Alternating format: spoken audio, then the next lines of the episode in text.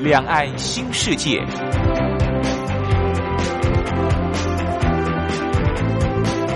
这是一个让您打开视野、胸怀两岸、放眼全球的云端世界。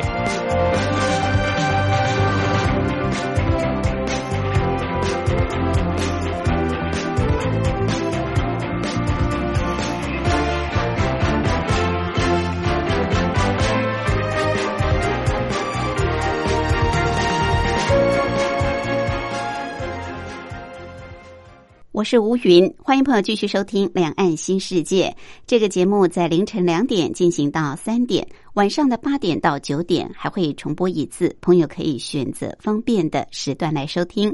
礼拜六、礼拜天都有。礼拜天是美好的星期天，所以要带大家出游，跟着我们单车达人、旅游作家茶花骑单车漫游台湾的乡村小镇。我们很多大陆地区的朋友对台湾的原住民啊，非常的有兴趣，也觉得原住民的文化非常的多元，很精彩。今天茶花要带我们去骑的，就是原住民的部落，而且这个地方呢，还可以让你泡冬天最棒的温泉。好，我们待会儿跟着茶花的脚步起就对了。另外，今天还有个小单元，也是我们今年度新开辟的铁马百宝箱。铁马在台湾呃是非常呃本土化的名字，其实它指的就是自行车、脚踏车。那台湾民众呢，呃，闽南语叫做“替背”，直接翻译成国语就叫做铁马，钢铁的铁，牛马的马。铁马，好，所以铁马百宝箱主要就是告诉我们骑单车的朋友你要注意的事项。先来安排首好听的歌曲，就进入台湾逍遥游，叮当所带来奇异果。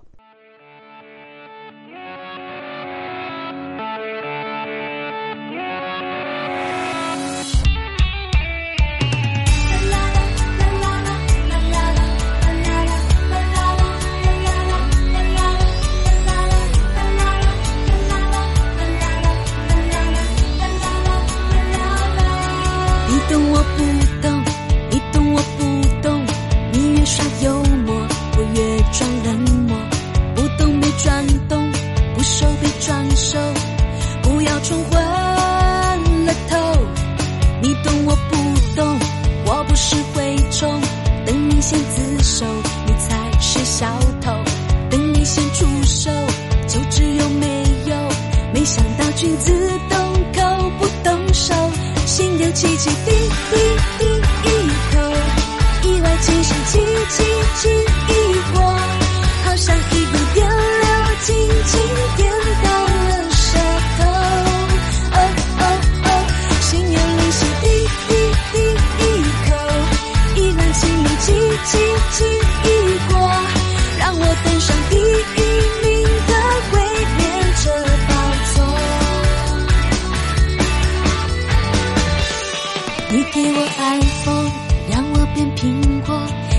争吵把我变天后，吵多又吵斗，又哭又恨又，又欠了我忧愁，冲动。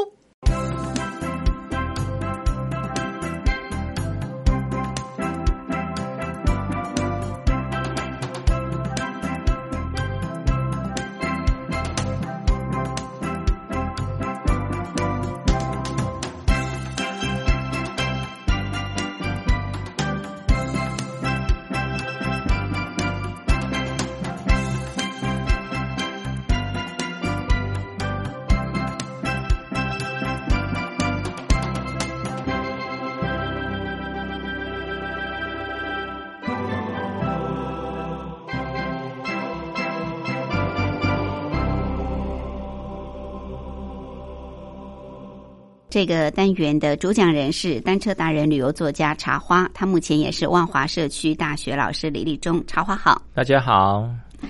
好，这个我们今天要去乌来。嗯嗯嗯。乌来应该是春天去最美，嗯，对不对？赏樱花，嗯，我记得有一次我是误打误撞四月份去的时候，哇，真的是樱花盛开啊！你会觉得有感觉像到日本赏樱的那种景色，而且又很巧的遇到那个瀑布啊，刚好有瀑布，所以那个时候的乌来非常的美。不过今天现在是冬天，嗯，冬天去乌来漂亮吗？没有樱花好看，要看什么呢？嗯。这个其实不同季节哈，到不同的地方去，都会有不同的感受啦。嗯，好，那所以说，呃，我是建议大家就是说，哎，其实某个地方大家都是呃某个季节去，你可以呃在就是跟它相对的季，比如说这个上次我们介绍的这个观音哈，嗯，大家都是夏天去赏这个荷花嘛，对，那冬天去你就哇发现比荷花更漂亮。的这个花田哦，让你很惊艳。是是是。那呃，不同季节到不同的地方，其实你可以用不同的心情去体会它的风景。嗯，好。不过乌来冬天还蛮冷的耶。嗯啊，对。可是而且常会下雨。冬天到乌来有一个很棒的这个温泡温泉吗？对对对对，它的温泉很。很棒，很棒！乌来的温泉，哎，对，它是那个碳碳酸氢钠泉，碳酸氢钠叫美人汤。对，那碳酸氢钠泉它的这个特点就是怎样呢？无色无味。嗯，一般我们的这个呃温泉都是阳明山的，对不对？它那种它那种就是清黄泉的哦，会有一个味道，就是呃，很像臭臭的那个味道，对，硫磺味道。对，嗯，那那个乌来的温泉是碳酸氢钠泉，跟宜兰一样。啊，依然也是，对，它宜兰礁溪对，它也是碳酸氢钠泉。那碳酸氢钠泉是无色无味，嗯，所以你泡起来不会有那个呃硫磺味道。如果说你你很在意那种味道的话，那你就不会闻到那一种那一种味道。嗯，它泡起来就会呃没有那个呃硫磺味的那种。呃，很很舒服的那种呃泡泡汤的方式，这样子。对，所以冬天可以到乌来去泡汤。对啊，乌来的很多的那饭店啊，或者是泡汤的地方还蛮多的。很多，对，嗯嗯。那像现在这个乌乌来里面有一条这个老街嘛，对对。老街过了以后呢，几乎那个泡汤的那些小的那些泡泡汤的饭店，哦。变成一条温泉街。哦，而且价格都不贵，都不贵。嗯嗯，所以我们冬天去有一个很棒的这个呃卖点，就是说我们骑骑的很累哈，可以先去泡个汤。哦，回程可以泡个汤，对对对，可以泡个汤，放松一下，这是非常非常棒的一条享受。哎，别别的地方没有的福利，嗯，真的没错。好，所以我们冬天去乌来，别有一番滋味啊。那今天我们就要去乌来，不乌来里程蛮远的，哎，对不对？如果从台北出发的话，哎，其实大家觉得很远，我觉得我骑脚踏车骑久了，我倒觉得不远呢。因为你是达人，不是我，我那些学生哦，嗯。他们以前也是跟我讲说到哪里哪里很远，可是他们现在跟我习惯了，都觉得哎，其实还好，还好，呃，不远，这可以被训练。对，所以也也有可能是他们这个脚力跟体力比较好了，就被训练出来了。那他们到某个地方去的时候，就跟我讲，哎，老师，我觉得这边很远呢。以前开车都觉得哇好远，现在怎么觉得怎么骑一骑就到了？是，嗯，好，表示都被训练出来了，脚力都变好了。好，那我们如果要近一点的话，从哪里出发？今天要带自己的单车吗？哎，今天一定要带自己的单车，对不对？一定要带自己的单车。OK，那我们是坐客运车还是坐呃什么样接驳？如果说你从台北直接骑过去到乌来，大概是三十。哦，好，那如果说你是从新店捷运站。嗯，这个地方骑进去大概就是十五公里哦，那省一半呢。对对对，省一半。那我们还是从新店捷运站好了。那你可以利用这个。假日可以利用新店捷运站西带，嗯，西带单车，嗯，然后在新店捷运站下来，哦，然后从新店捷运站骑进去乌来，你就可以节省这个大概有十五公里的路程。十五公里的路程，嗯，好，所以我们可以坐捷运到新店捷运站出来。不过我们今天的重点倒还不是乌来老街，对不对？不是真的为了要去泡温泉，我们今天要比乌来更挑战的路线，嗯嗯，对。要到很呃很很里面的部落，就是几乎是乌来的尽头了。乌来的尽头，对乌乌来的呃跟宜兰的交界。我们的乌来这边是属于很多原住民嘛？看我们逛乌来老街都可以吃到很多原族的原住民哦，泰雅族对啊，所以我们去逛乌来老街都可以吃到很多这个原住民的风味餐啊，烤猪肉啊、香肠啊什么之类的啊。好，那我们今天要去的几乎是跟宜兰交界，跟宜兰交界不是那个福山植物园吗？对对，嗯，福山植物园。福山植物园，大家都是从宜兰过去过去，对对。那大家要知道，这个福山植物园，它的行政区是在乌来啊，它是属于乌来它是属于新北市的乌来，它不属于宜兰管辖。那好奇怪，那为什么要从宜兰进去？因为从宜兰进去比较呃路况比较好。哦。啊，那从这个乌来这边进去路况比较不好，嗯嗯，那乌来这边进去最多只能到福山部落。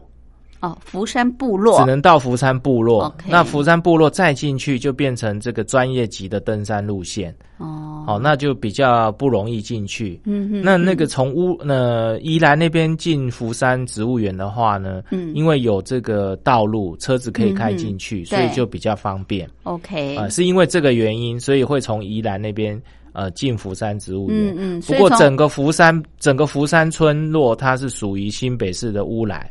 哦，OK，所以从乌来这边还进不了福山植物园啊，进不去，还真的必须从宜兰那边进去。但是我们今天要到达的地方已经是呃新北跟宜兰的交界了，就是福山这个地方了。最里面的福山部落，部落好怎么骑？我们待会儿休息过后再来跟着茶花骑。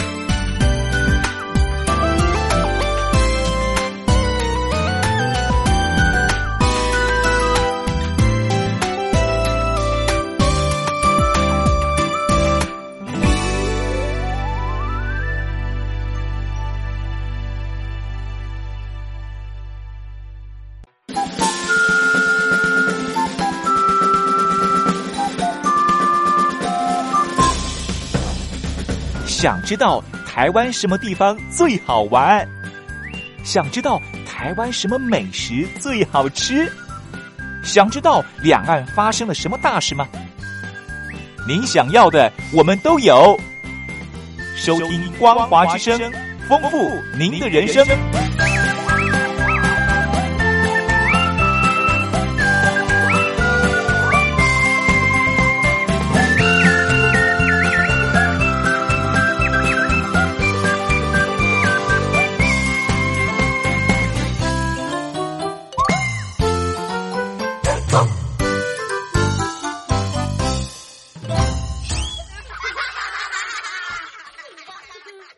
这个单元的主讲人是单车达人、旅游作家茶花，他目前也是万华社区大学老师李立忠。好，茶花今天要带我们骑的这条路线比较挑战，而且是呃也很适合冬天去骑。虽然春天它很美啊，乌来是春天这个樱花盛开的时候非常美，也是这个景点之一。但是我们今天用冬天去啊，到这个乌来的福山。好，那刚刚提到了要节省这距离的话，就可以坐捷运到新店站，出来之后就是往乌来的方向骑啊。OK，那我们今天不是重点在乌来啊，更不是乌来老街，我们今天主要是要往福山部落来骑。好，怎么骑呢？好，那我们就沿着这个新屋公路嘛，哈，嗯，沿着新屋公路到乌来。其实新屋公路就有一段蛮辛苦的爬坡了啦，上上下下的哈，它有两段大上坡，哦，也有两段大下坡，嗯，哦，所以就是上下上下，然后就到乌来了，好，那这一段路，嗯，U bike 没有办法，哦，所以就建议大家要带自己的脚踏车去哈。那到了乌来以后呢？要我们要进去福山呢，在乌来老街这个地方是唯一的补给点哦，好，所以你错过这边以后就没有了。你进去就一直到福山部落，呃，几乎到福山部落里面还是没有东西可以补给，嗯哼，好，所以。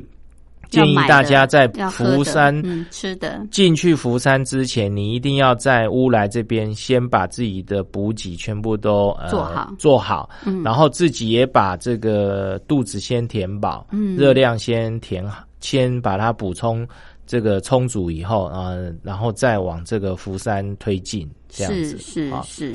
那福山其实。呃，看起来是不远啦，哈。不过，因为他进去以后完全没有任何补给的东西，所以大家要特别注意这一点。是。好，那在这个乌来老街这边呢，我们穿越乌来老街以后。它本来有一座小桥往这个乌来瀑布，嗯，那座桥现在整修完成了，变成一个很漂亮的这个拱桥，钢拱桥，哦，非常的漂亮哈。呃，大家到这边以后可以先看看这个新的钢拱桥，嗯，拍拍照，对，拍拍照哈。那钢拱桥过去以后，就是这个乌，我刚才讲的温泉街哦，那一条。街上面都是这个温温泉的旅馆啊，小旅馆那些的哈。然后呃，如果你出来你时间不赶的话，你就可以在这边泡完温泉，好再回家。嗯，好，那到这个乌来瀑布啊，沿着这一条路一直到乌来瀑布哈。那这边就是我们平常。呃，比较熟悉的观光路线，对，就是乌来这个小村落的区域区域里面哈，云仙乐园对对对，瀑布啊，对，就这一带哈，到瀑布这一带，车啊，对对，好，好，我们从这边乌来这边进到福山里面，总共是十六点八公里。全部都是山路哦，嗯，本来以为还好，十六公里而已，原来十六点八公里，全部都是山路，哈，全部都是山路，哈。嗯，那你在乌来这边呢？你就算不是假日来，他的游客也蛮多的，哈。好，你经过这个嗯乌来瀑布以后，好，然后你往这个福山方向走，那条路叫做幸福路。你一进入幸福路，你会发现人突然变很少，因为那个进去。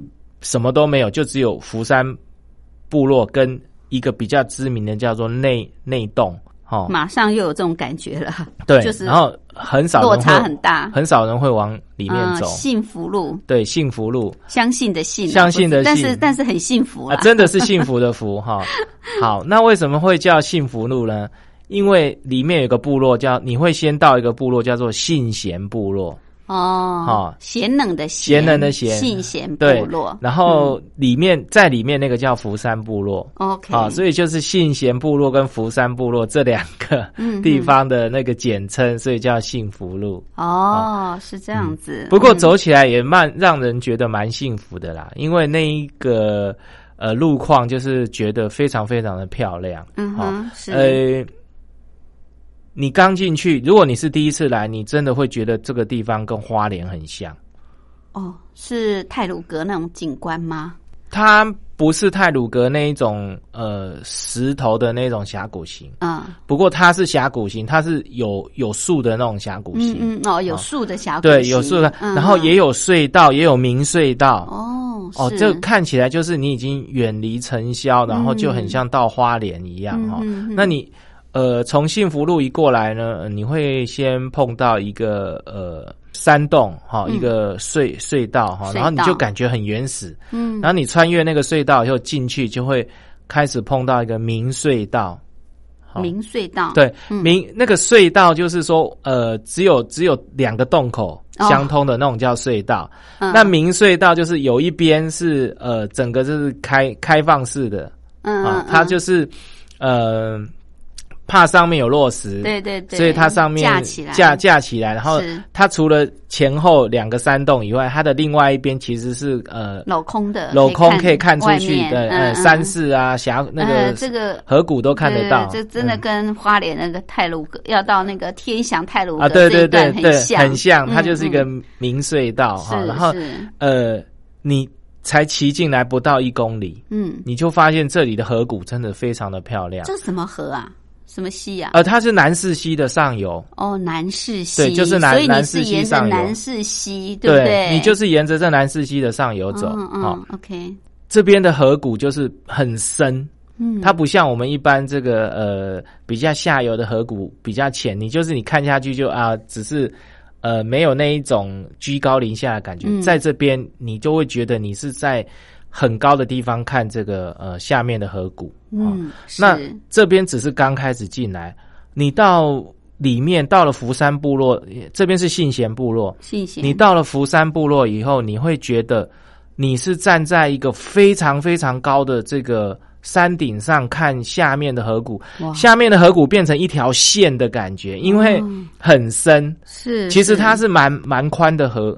那个溪河的那个状态，嗯，可是你在很高的地方往下看，那条河好像变成一条线的感觉，哇，就是深渊的那种感觉，对对对，所以就很很像那个纵谷，花东那那边纵谷。的那种感觉，嗯嗯，真真的是呃，我觉得风景真的是超棒的，是。好，然后你到了这个呃明隧道过了以后，你就会看碰到呃，就会进入这个信贤部落比较。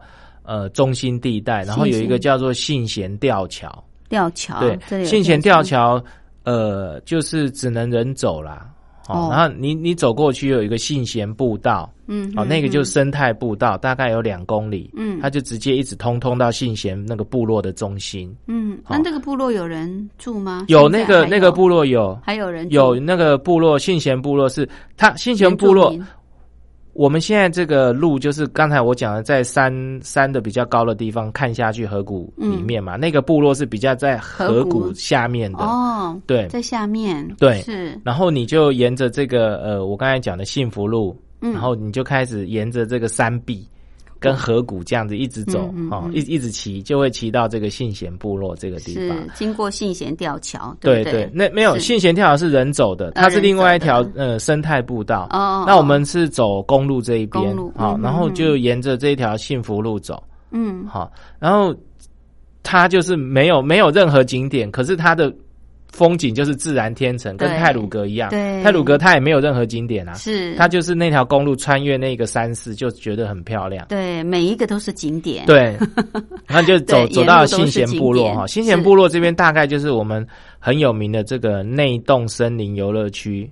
内内洞内洞瀑布啊，它里面有个呃步道，它那个是它人家评比是全台湾这个负离子最。高的浓度最高的地方就是内洞内洞哦，对对，就在新贤部落这边呢。那这个地方其实以前叫做娃娃谷。哦，娃娃谷就比较熟悉了，学生时代有听过，嗯，去那边烤肉啊，干嘛的，对不对？可是现在都没有人去，那个地方变得很冷清。那可是反而就是保留了它的这个自然的风味，还有呃很原始生态、很原始的这个原民部落的这一种的风味，通通在保。东东都都呃被保存在这个地方，对，嗯，那现在大概部落也没有多少人住了啊，没有多多少人。我们到了信贤部落哈，要要去上厕所，结果那个困难，不是公所没有开，没有没有开张，是平日吗？啊，平日平日平日啊都没有开张啊。为什么他们可能是一三五来二四六？我在想说那个地方因为人少啦，所以要办事要预约啦。哦，对，或者是因为都是都是部落里面就是熟。大家都很熟悉的啦，嗯那就有事就不用到公所，就直接到村长的家里说：“哎呀，我要办什么什么事？”这样子，公所不开张。哦，虽然有公所，但是 没有开张，没有开张，很很很有意思。这个到了这个，像上次我们去南澳也是这样。嗯哼，南澳的那个南澳派出所也是没有。没有开张，嗯，好，我我我觉得很好玩哦，但那个部落，他们有他们的生活模式啊，对对对，他们有他们固定的生活模式，就说你有需要就打电话，随时过来服务就对对对对，应该应该是这样，因为可能没有人力多派驻到这里来，对，因为他他开张也没有事，也没人，对他们有他他们有他们的生活模式，对对对，你可以感觉到你到的这个部落，你就到一个很原始的地方，嗯，哦，你就很很有很有意思哈，然后你就到了一个。呃，很自然、很原始的地方是信贤部落。对，信贤部落。好，那继续往前就会来到福山部落啊，是我们今天的终点站，也是跟宜兰交界的地方。我们待会儿休息过后再回来。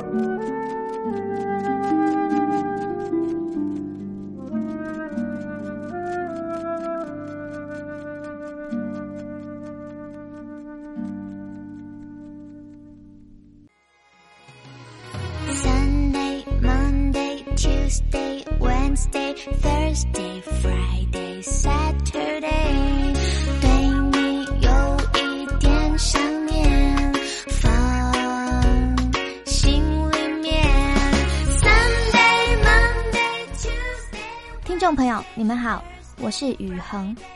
深呼吸，你会发现 everything's fine。收听光华之声的节目，你也可以找到 happy day 的理由。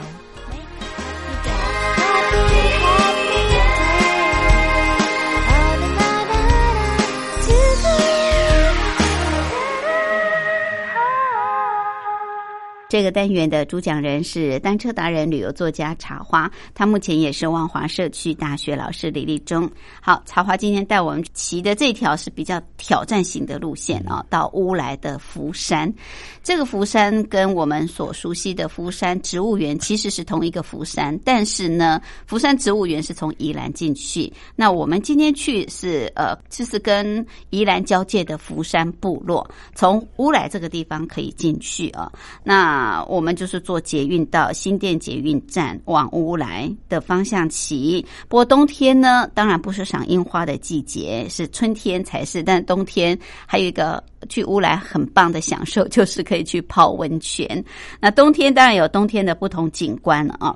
好，我们刚刚这个从乌来一路骑来到了这个信贤部落啊，就是信用的信，贤能的贤。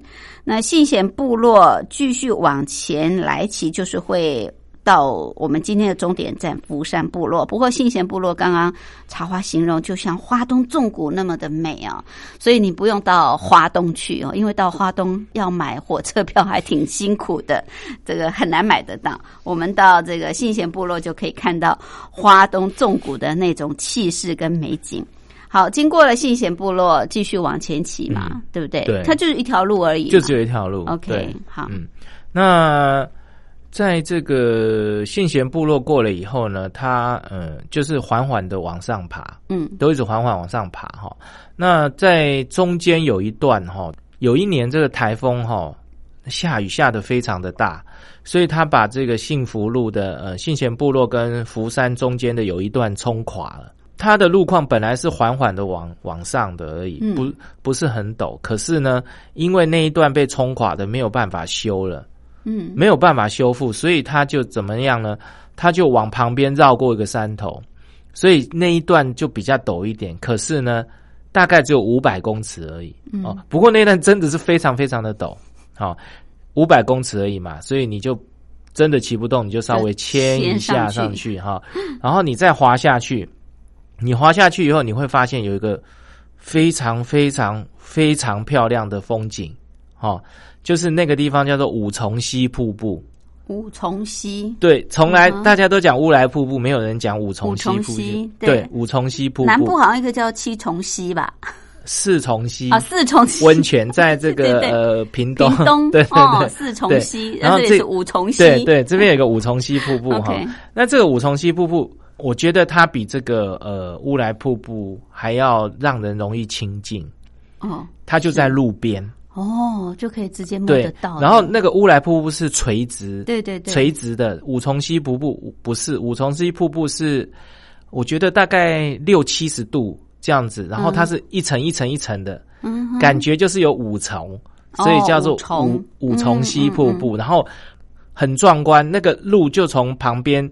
五重溪瀑布旁边穿越过去，那因为要开路，所以路是跨越五重溪瀑布。五重溪瀑布从山头流下来以后，然后又穿越这个公路下面的桥。又从下面又又流到这个我刚才讲的很深的河谷下面，嗯，哇，好，那这五重溪瀑瀑布真的很很棒哦，嗯，你你脚踏车从这边划过去哦，那个水从你的这个呃旁边的山头这样子倾泻下来，然后那个声音非常的雄壮，嗯，因为你离它很近很近，你几乎都已经快要摸到它了，是那种五重溪瀑布的感觉，真的非常的棒。是我们很少能够那么亲近一个瀑布，对不对？对，通常都是有点距离的。对对对，因为这个地方其实它有很多的这种，跟刚才我讲南四溪那个很深河谷垂直的那种小小支流，嗯，那那小支流就是都这样子灌入这个呃主要溪流里面。那大部分的溪流就是都是呃比较远，然后又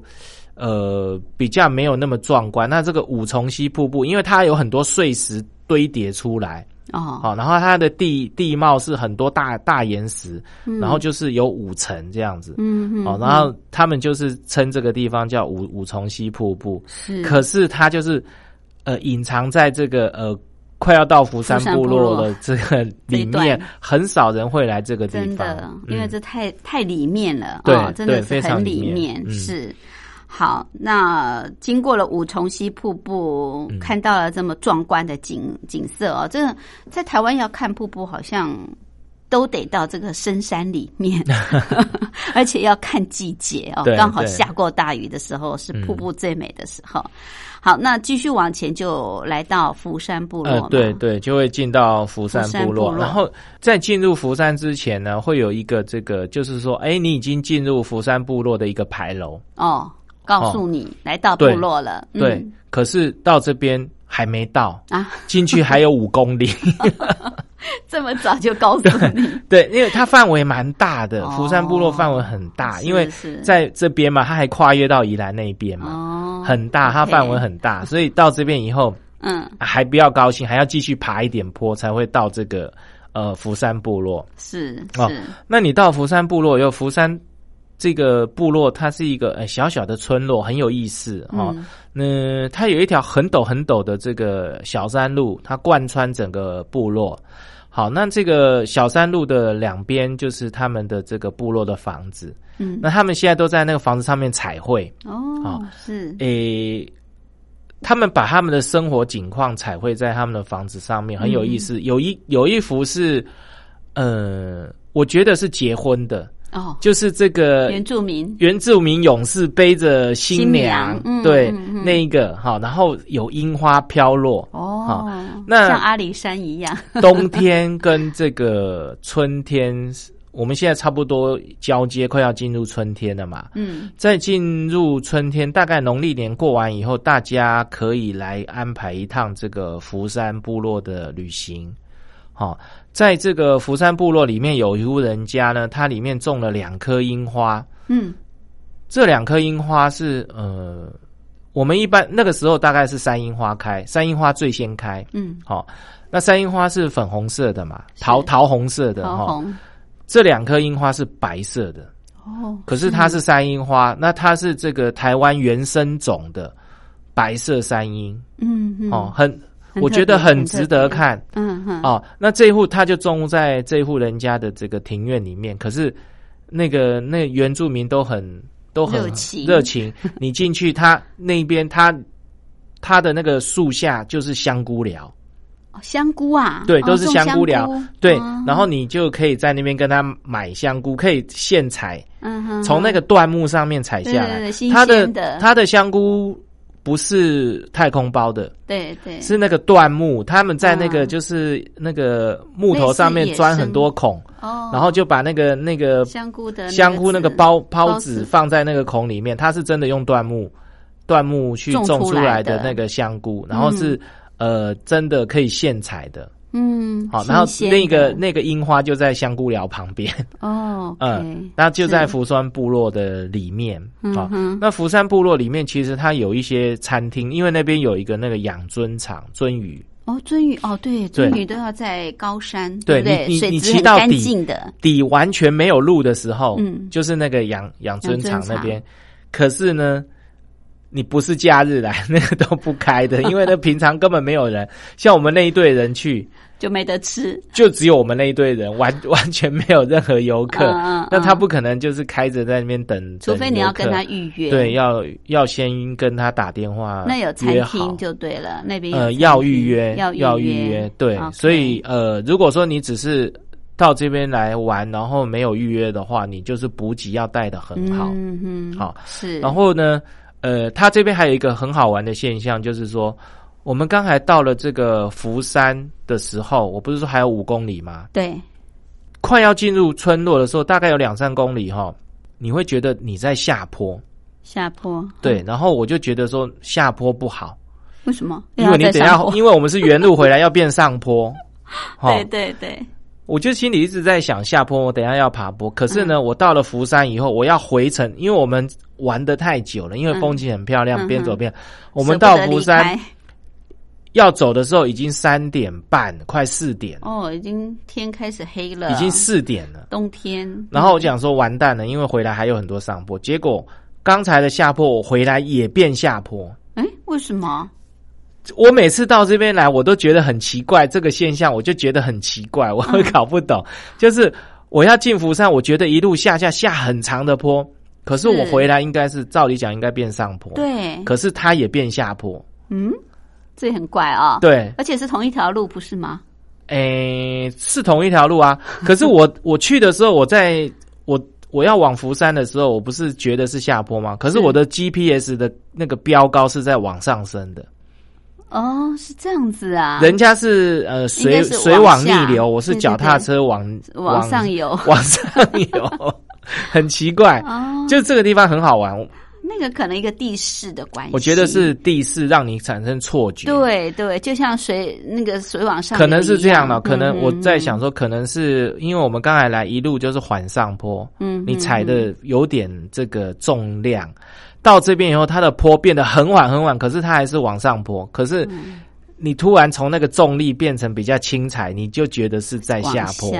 对，可是我看 GPS 标高是有有点往上攀升的。好，好，这个很特别的一个路况啊。嗯，好，那到福山部落之后，又要再往回骑嘛，一样是原路再往回骑。对，那个去的时间跟回来的时间大概会差到两倍以上。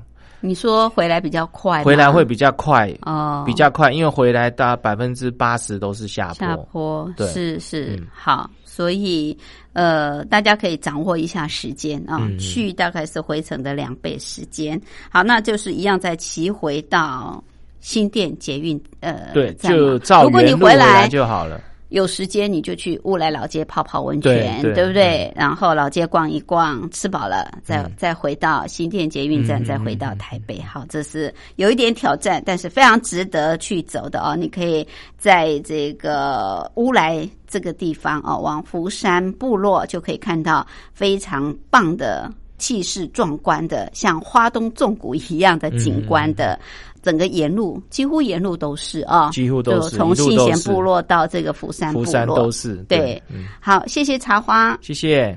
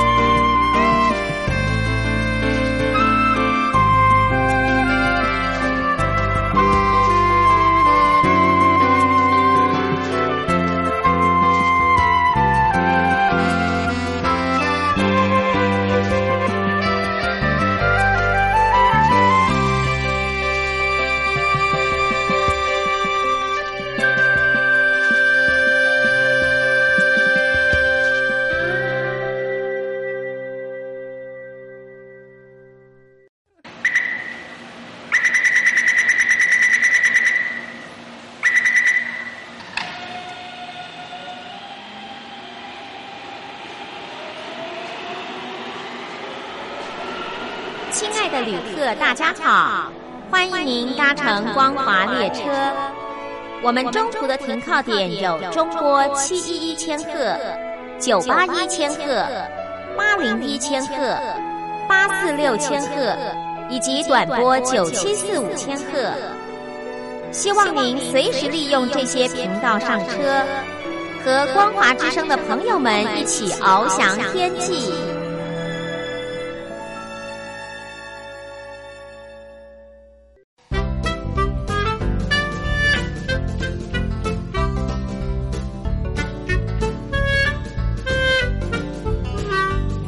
野马百宝箱。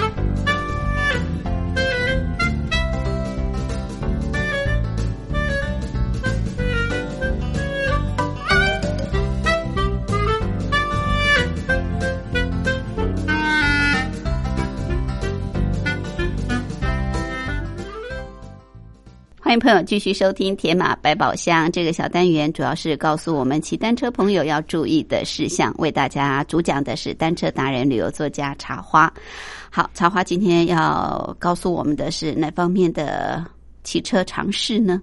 好，这个我最近遇到一些朋友的这个脚踏车状况哈，嗯就是我连续遇到两个啊，都是这个有一个零件有问题，叫做钩爪。钩就是钩子的钩，哈、嗯爪就是我们的爪爪子的爪。对嗯。哈、钩爪它是一个把变速器锁在车架上的一个中间的一个东一个零件，零件，哎，我们变速器哈，嗯。它没有直接锁在车车体上面，它中间又隔了一个钩爪，哦，好、隔了一个钩爪，哈、是。那你会问说，为什么不把变速器直接锁在这个车架上就好了呢？嗯。就是那个车的本体上，嗯哼哼为什么中间还要经过一个钩爪？那个钩爪就是类似安全气囊，哦。好，就是我们的车子倒了，或者是被压到的时候，压到变速器的时候，嗯。为了要保护车架，因为车架一般都很贵，嗯，好、所以他为了要保护车车架，好，比如说我们车子倒了，它撞到变速器，那嗯变速器经过撞击以后，变速器跟车架锁的地方会断掉，那车架断了，整台脚踏车就都没有用，嗯。所以那个那个钩爪的强，那个材料强度是比较弱的，嗯嗯，好，所以当这个变速器撞到了以后，钩爪会先歪掉或断掉，嗯。所以你的车架就不会损坏受影。响哦，对，那我最近我就碰到两个朋友，就是他的车子倒了以后，那个钩爪歪掉，嗯。基本上歪掉以后，你的变速器就会可能会打到轮子的那个钢丝，嗯。好，或者是呃断掉不能骑。如果是你没有锁钩爪，直接锁在车体上的话，那你一定是车体会断裂，嗯。好，那你的那个车架就坏掉了。是。那为为什么会车车体断裂，不是变速器断裂呢？嗯。因为变速器它是在做变动，所以它的材料非常的坚硬，哦，它一定比这个车架坚硬，嗯嗯，因为它承受很多那个变速的那一种应力，嗯。哦，所以它设计上它的那个材料材料硬度非常的高。OK 所以它为了要保护车架，它一定会在变速机跟车架之间先装一个钩爪。爪对，是好，那这个是在跟铝合金车、跟钢呃跟那个呃碳纤车都会锁一个钩爪，嗯可是钢管车就没有钩爪。嗯啊，为什么钢管车没有钩爪？因为钢管车的那个车架材料是很有饶性的，就是你倒了以后它歪掉，你用你用工具把它搬回来就好了。哦，因为虽然这个碳纤跟铝合金很坚硬，可是它是很脆，啊它应力一一一下去它就是断。嗯。可是那个钢管车它是应力一下去它是变形，嗯它不是断掉，嗯所以你再把它搬回来就好了。可以对，是。那钩爪的作用是在保护这个车架，哦 OK 主要保护车架。是嗯是。所以有的时候你你车子倒了以后，那个钩爪变形，你的那个变速器会打到轮子的时候，你可应该有的时候用手把它扳一下，可以扳得回来。嗯可是那只只能暂暂时。时骑，而且不能变速，哦。你就要赶快骑到车店去处理把那个钩爪换掉。哦，这样原来是如此，所以不是变速器坏掉，是因为钩爪的关系。对对，OK，、嗯。好，谢谢，谢谢。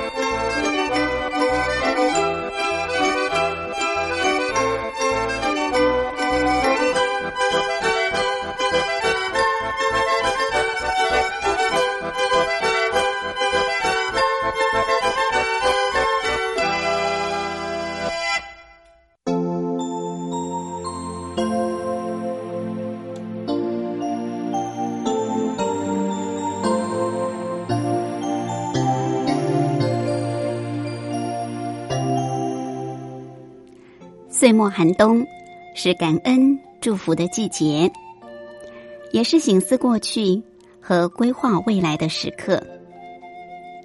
在这个温馨的日子里，吴云愿意帮您传达感恩与祝福的话语，同时也准备礼品，要答谢过去一年来朋友对吴云的支持爱护。来信请寄。台北邮政一七零零号信箱，台北邮政一七零零号信箱，吴云收。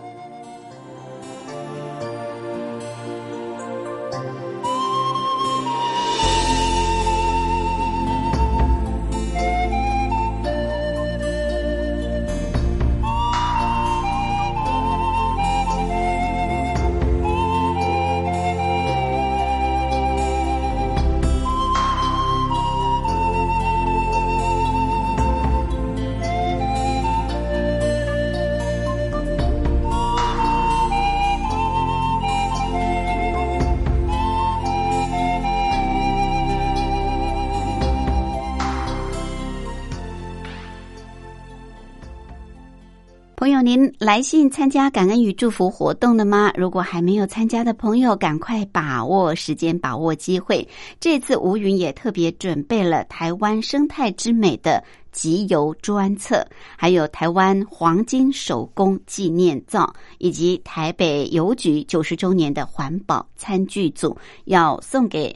这次来信参加的听众朋友，另外也可以透过我们光华之声的电波，帮听众朋友把您的感恩与祝福的话语传递出去。所以一定要把握这难能可贵的机会。好，节目进行到这儿也接近尾声，感谢朋友的收听，祝福您拥有愉快的休假日。我们下次空中再会，拜拜。